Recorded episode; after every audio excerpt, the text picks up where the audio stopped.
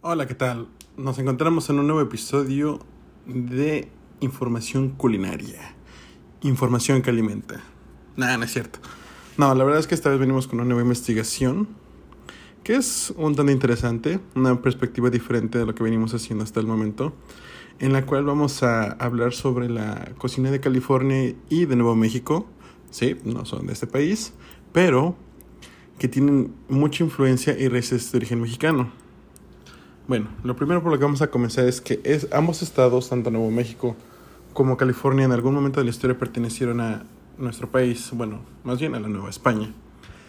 Pero con la Declaración de Independencia en 1821 y después con la intervención estadounidense en el país en 1848, pues de manera amable diplomática cedimos ese territorio junto con Texas. Ahora, vamos a hablar parte por parte primero. En este caso vamos a empezar con el estado de California.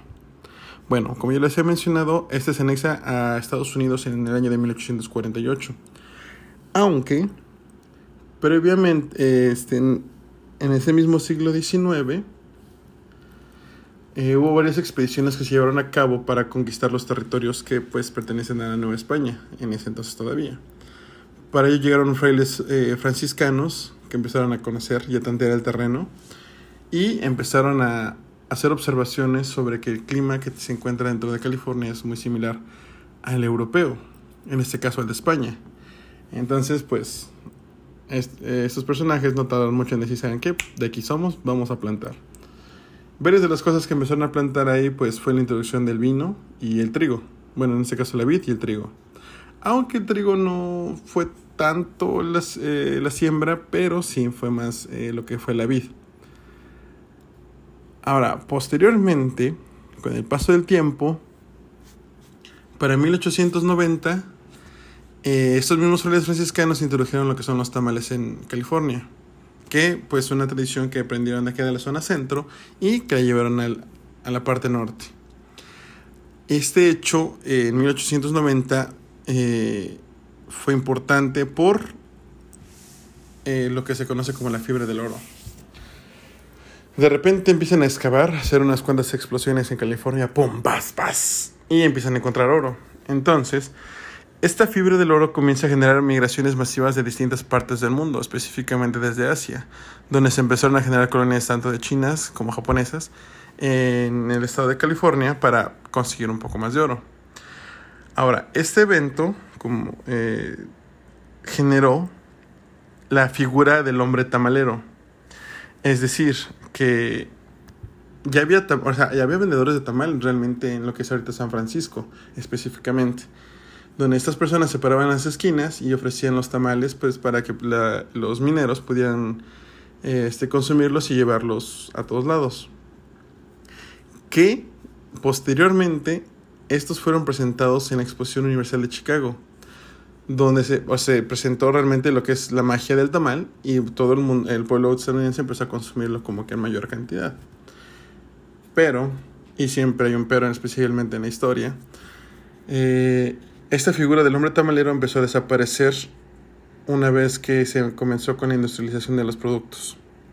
Es decir, cuando se empezó a desarrollar eh, lo que es la lata o el envasado en lata, el consumo del producto fresco se empieza a perder y se empieza a meter todo en contenedores de metal sellados en un principio con plomo, que posteriormente descubrieron que este era tóxico, entonces cambiaron la lesión para que fuera más fácil abrirlo y menos venenoso, ¿verdad? Bueno, el chiste es que la lata empezó a desplazar eh, el uso de personas o de vendedores ambulantes para que las personas pudieran comprar productos de una mejor higiene, y esto relativo, y que o sea, fuera fácil de tenerlos después de la, jornada laboral. Ahora, esto de la lata, pues sabemos que hasta la, eh, hasta la actualidad pues sigue presentándose. Aunque como hecho, un, bueno, más bien como dato curioso, para la Segunda Guerra Mundial, el uso o la producción de latas dentro de Estados Unidos se vio reducido por la Segunda Guerra Mundial, que mucha de, la lata o el aluminio que se usaba para su elaboración se empleaba más para armamento o para suministros del ejército. Cuidado con eso, por cierto.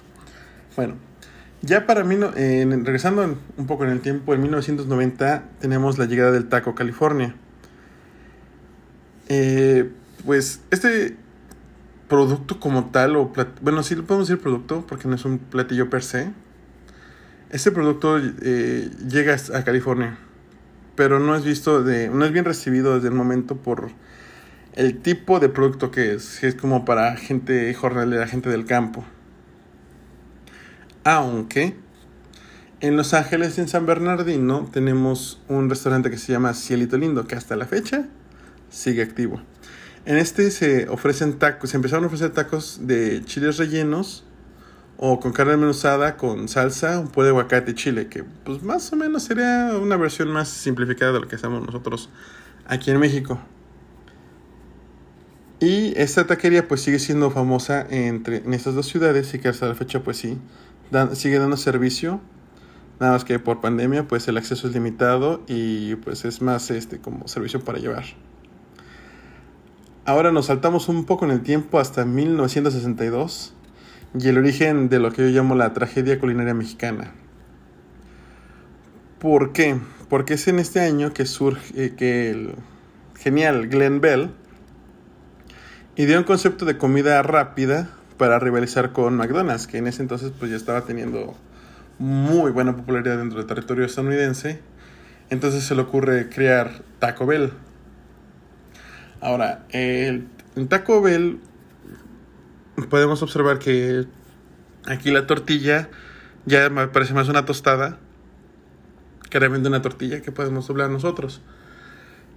Y esta pues lleva carne molida, lechuga, queso cheddar, jitomate. Parece más como una ensalada forzada dentro de una tostada milparral, pero no, no, bueno, ese, ese es un comentario personal, pero no, no se vayan por ahí. Entonces, esta versión del taco que se empieza a generar dentro de Estados Unidos se empieza a tomar tal popularidad que ahorita, eh, actualmente Taco Bell encontramos en todo el territorio estadounidense. Incluso hubo por ahí el rumor de que trataron de llegar a México, pero dada la eh, naturaleza de este taco, sabemos que no va a ser bien recibido, porque aquí todos preferimos hacer el taquito enrollando la tortilla en la mano, poniéndole a veces tantita sal, limón o incluso nada más la pura tortilla. Regresando con nuestro tema culinario, también tenemos que en California tenemos el surgimiento de lo que se llama la cocina fusión. Eh, la cocina fusión, más que nada, es como aventar toda una licuadora y esperar a ver qué sale en términos mundanos. En términos un poco más técnicos, es un tipo de cocina que surge mediante la mezcla, la mezcla de distintas tradiciones culinarias, ingredientes, técnicas y productos eh, de las diferentes temporadas que se encuentran pues localmente en el estado. Ahora, eh, recordemos que para 1920 ocurrió la fiebre del oro. Entonces, toda esta inmigración de personas que llegaron, no nada más, o sea, mayoritariamente llegaron de Asia, pero también tuvimos personas que llegaron de Europa otras partes del mundo para conseguir un poco de este metal precioso. Entonces los que llegaron se quedaron y los que se quedaron empezaron a, a compartir sus ideas, compartir sus ingredientes para generar un nuevo aspecto culinario que tenía en California, que originalmente pues ya tenía influencias tanto prehispánicas mexicanas como españolas y que ahora le estamos metiendo pues eh, por ejemplo un ejemplo eh, pronto que es el California Roll que realmente surgió en California, en, eh, el cual modificaron el norimaki sushi, poniéndole queso crema, aguacate, pepino, en lugar de poner que y el alga nori por dentro. Entonces este tipo de modificaciones empezaron a generar más que modificaciones fueron adaptaciones al entorno y a los tiempos y a la nueva cultura que se empezó a desarrollar. Porque California pues en sí podemos considerarlo como un paraíso culinario, ya que su zona norte eh, bueno, lo que es la zona central hacia el norte, es una zona donde se plantan y se cultivan eh, verduras, frutas, hortalizas, un poco de todo. Y si nos vamos a la zona pacífico o la zona costera, tenemos que encontrar mucho cangrejo, mucho pescado, un poco de camarón, que dices, bueno, tiene donde agarrar, tiene bastante eh, potencial para generar nuevos productos. Y así fue. Ahora, dentro de este, dentro del menú o dentro de la dieta del californiano encontramos ciertos productos, como ya se había mencionado, de origen prehispánico mexicano. El primero de ellos, pues, es el aguacate. Este, sabemos que California no puede, no hay ningún californiano que no conozca el aguacate, que mínimo no lo come una vez al día, a pesar del precio que llegue a tener. muchos de nuestros productos se transportaron por los misioneros eh, que habitaban dentro del centro de México y de las 400 familias que se mudaron de Tlaxcala hacia la zona norte, pues para asegurarlas. Bueno, para asegurar el territorio, porque recuerden que había ciertos problemas con los nativos americanos que reclamaban sus tierras y pues ya saben, conflictos y búsqueda de territorios y riquezas. Nuestro siguiente producto son los tamales. Ahora, bueno, los tamales, como ya les había mencionado anteriormente, fue traído por, un, eh, este, por los frailes franciscanos por la practicidad de llevarlos, prepararlos, o sea, es demasiado sencillo. Nada más que los tamales que se empezaron a preparar en la zona norte de América, o en este caso de California, se basaban más eh, con frijol y con calabaza, que eran los productos más eh, endémicos de la región. Ahora, pareciera mentira, pero no, pero también llegó el mole a California. Esto, pues, eh, o sea, todo, todo este movimiento de las 400 familias tlaxcaltecas a la zona norte de México realmente eh, llevaron parte de nuestra cultura del centro a la, a la del norte. O sea, es, es un poco repetitivo, sí, pero es bastante importante recalcarlo eso porque se, se, se hizo una fusión de entidades culinarias bastante interesante en la cual eh, se trató de seguir la receta, pero con los ingredientes de una zona geográfica totalmente diferente a lo que es Mesoamérica. Porque en Mesoamérica tenemos que son climas un poquito más templados, un poquito más húmedos y la tierra es más fértil. Aquí en América los suelos no prestan, no todos los suelos se, eh, se prestan para poder cultivar todos los productos todo el año o en todas las áreas. Tiene que llevar a cabo ciertos procesos, que uno de ellos fue pues la introducción del árbol del mezquite. Que ese pues, ese ya les hablé en el capítulo anterior. Ahora, eh, a continuación también tenemos lo que son las tostadas. Que las tostadas pues es una tortilla realmente que se deja un poco más tiempo en el comal. Pero que en, en ya cuando estaban en esta parte norte de California, se empezaron a hacer tostadas con productos del mar, que eran los productos que tenían cerca pescados, cangrejos y los moluscos que llegaran a encontrar ahí a la mano o en una red.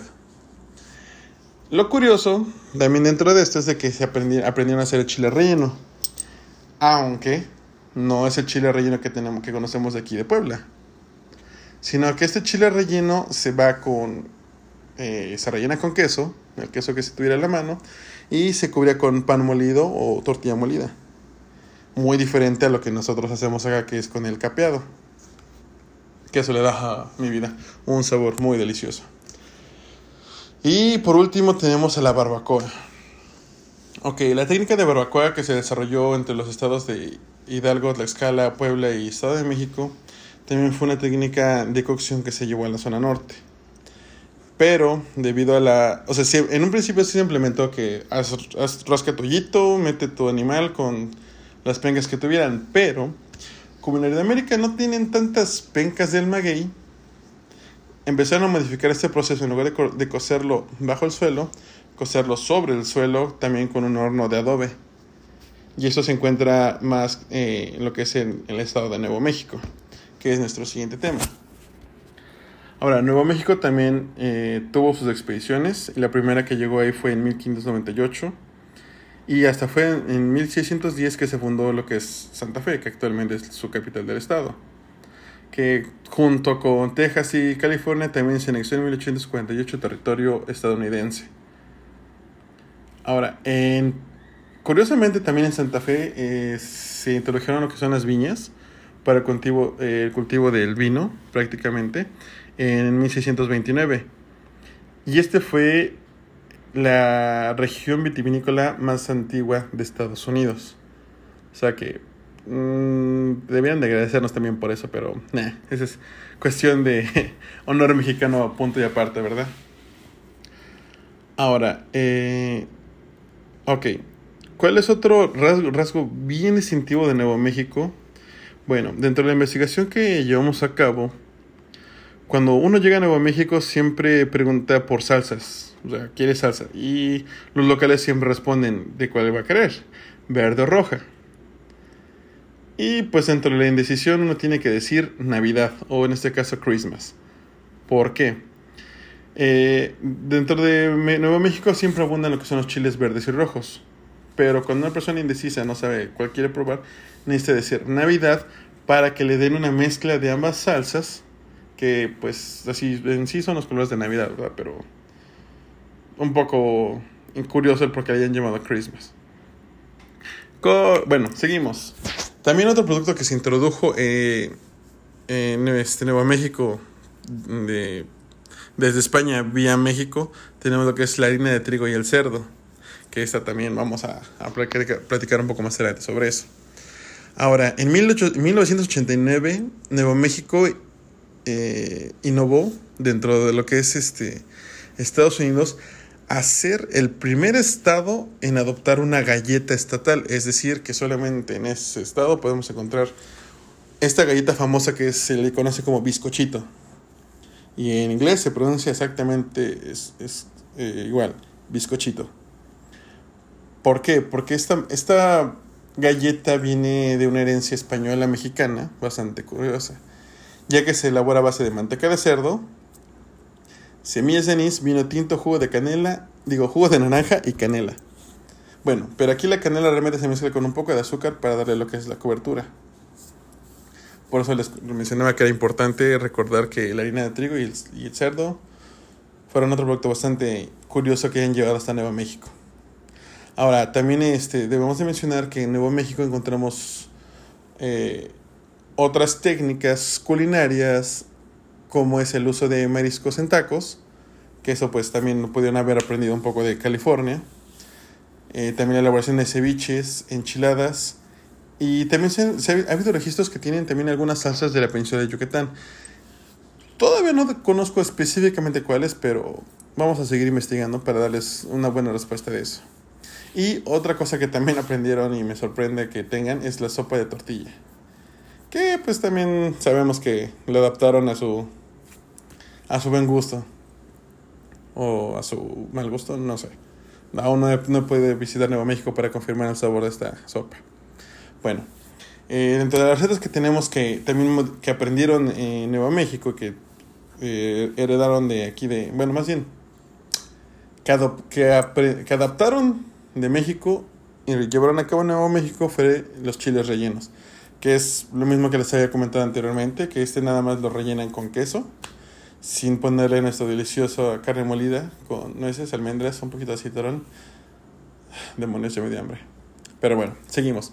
La carne adobada. Ok, recordemos que la carne adobada fue un... El adobo realmente fue una técnica de culinaria que se aprendió, se trajo desde las Filipinas por el Nao de la China que al llegar a México pues vimos la forma de adaptarlo con nuestro chile guajillo, chile de árbol, un poquito de jugo de naranja, sal, pimienta, manteca de cerdo o aceite según sea el caso, licuarlo y pues con eso eh, marinar la carne, ¿no? Pues esta técnica también la aprendieron eh, en Nuevo México, pero modificándola obviamente con las especies, con las hierbas que tienen a la mano, especias y pues el método de cocción también fue diferente o más bien adaptado realmente, porque también recordemos que la carne adobada pues hacía en, un hoyo eh, en un hoyo para barbacoa, pero ellos sacaron pues ya el brasero, algo así como lo que vendría siendo la barbacoa tejana, un primo cercano, por así decirlo.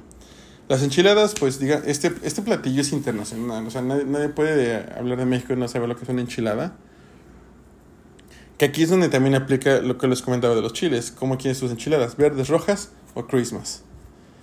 Eso estaría bastante curioso ver cómo hacen la Christmas. Si mezclan las dos salsas en el plato o las mezclan desde antes de sofreír la salsa. Eh, estaría bueno. Bueno, otro producto que también tiene en Nuevo México es el estofado en chile verde. Que eh, bajo experiencia y conocimiento podemos decir que es el puerquito, el cerdo en chile verde con calabazas o flor de calabaza que, ah, mamá mía, se ve muy rico.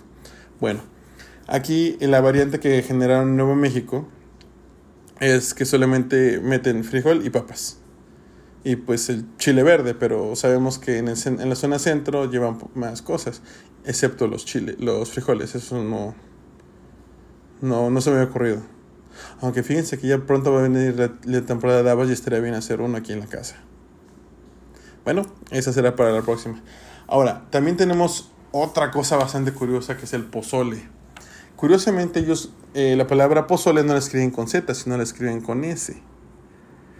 que también es un tipo de estofado sopa que se elabora únicamente con puerco y chile, muy diferente a los tres diferentes caldos que tenemos aquí originarios de Acapulco, Guerrero, o más bien del estado de Guerrero, porque no, no todos son de Acapulco per se.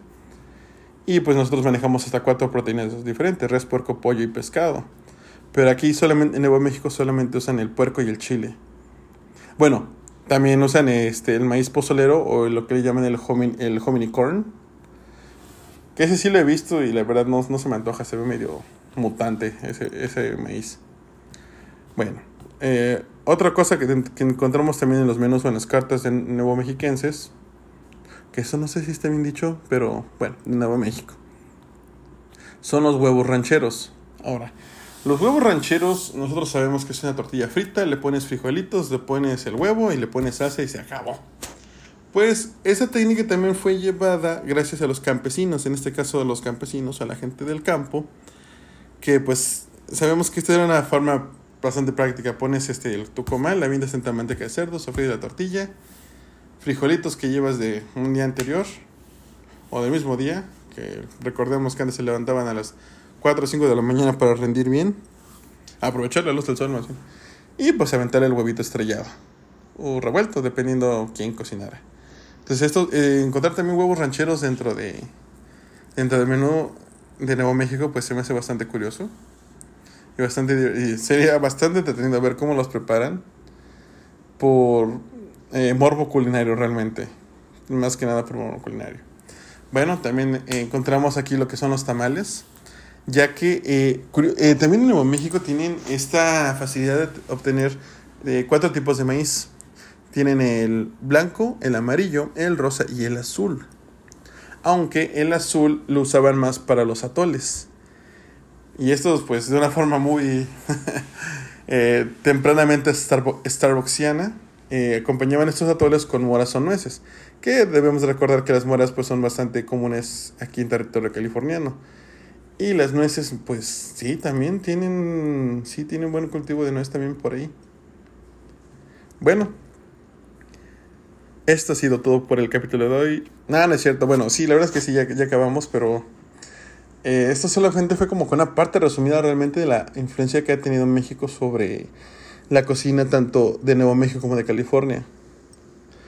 Y ahora nos faltaría ver cómo es sobre la cocina tejana, que pues hubo cierto resentimiento